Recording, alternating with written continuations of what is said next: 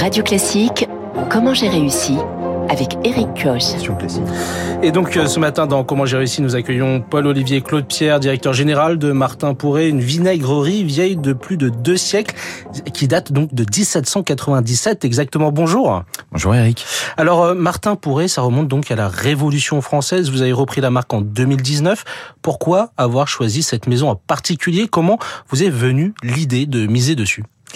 Ben en fait, cette euh, pépite, comme on a l'habitude de, de l'appeler, euh, avait trois points qui, qui, nous ont particulièrement séduits avec mon associé quand, quand on l'a repris. D'abord, une, une, histoire exceptionnelle, vous avez commencé à l'évoquer, hein, euh, avec cette date de création en 1797. Euh, ensuite, des, des produits uniques.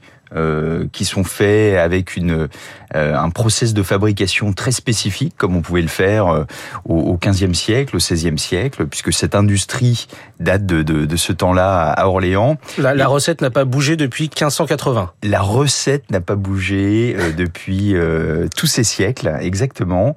Et puis et puis déjà une une marque inconnue du grand public, mais déjà reconnue par par les grands chefs. Mais comment vous l'avez repéré justement cette marque inconnue du grand public comme vous dites? Alors Eric, je vais vous faire un aveu. Je l'ai découvert en faisant mes courses au bon marché. Euh, avec mon associé, on était à la recherche d'une d'une petite pépite. On a regardé différentes marques et on est tombé très naturellement sur sur Martin Pourret. Et aujourd'hui, tout est produit à Orléans. C'est ça la capitale du vinaigre. Alors tout est produit à Orléans, la capitale du vinaigre. Euh, non seulement c'est produit à Orléans, mais tous les produits que nous sortons, au-delà même du, du vinaigre, puisqu'aujourd'hui on travaille différentes lignes de produits, hein, comme les moutardes, euh, maintenant des mayonnaises et du ketchup. Tout est fait à base d'ingrédients 100% français. Hum. Euh, quand on dit capitale du vinaigre, je suppose qu'il y a une histoire derrière tout ça, comme une histoire derrière la maison Martin Pourret. Exactement, une, une, très belle histoire. En fait, ce sont tous ces vins du, du, sud et du centre de la France qui voyageaient à destination de, de Paris, notamment du, du, château de Versailles, euh, et qui voyageaient sur sur la Loire. Et ces vins en tout cas certains d'entre eux, s'arrêtaient à Orléans, qui est le dernier port fluvial avant d'accéder à, à, Paris. Certains avaient commencé une seconde fermentation pendant ce, ce voyage un petit peu. Euh, C'était des vins qu'on mettait de côté, c'est ça? Exactement, on les mettait de côté et ensuite ils étaient transformés par les maîtres vinaigriers. Et il faut avoir en tête qu'il y a eu jusqu'à 400 maîtres vinaigriers euh, à la plus belle époque de cette industrie à Orléans. Et aujourd'hui? Et aujourd'hui, il n'en reste plus qu'un. Donc vous Nous. Et euh, aujourd'hui, euh, Martin Pourret, c'est quoi en fait? C'est quoi le goût, on va dire Si vous pouvez nous décrire un petit peu le goût de votre vinaigre, qu'est-ce qu'il a de particulier? Alors nous avons euh, plus d'une trentaine de, de, vinaigres. Sur la recette de base, je veux dire. Mais sur la recette de, de base, on, on, va retrouver dans le, le, vinaigre Martin Pourret une, une belle rondeur.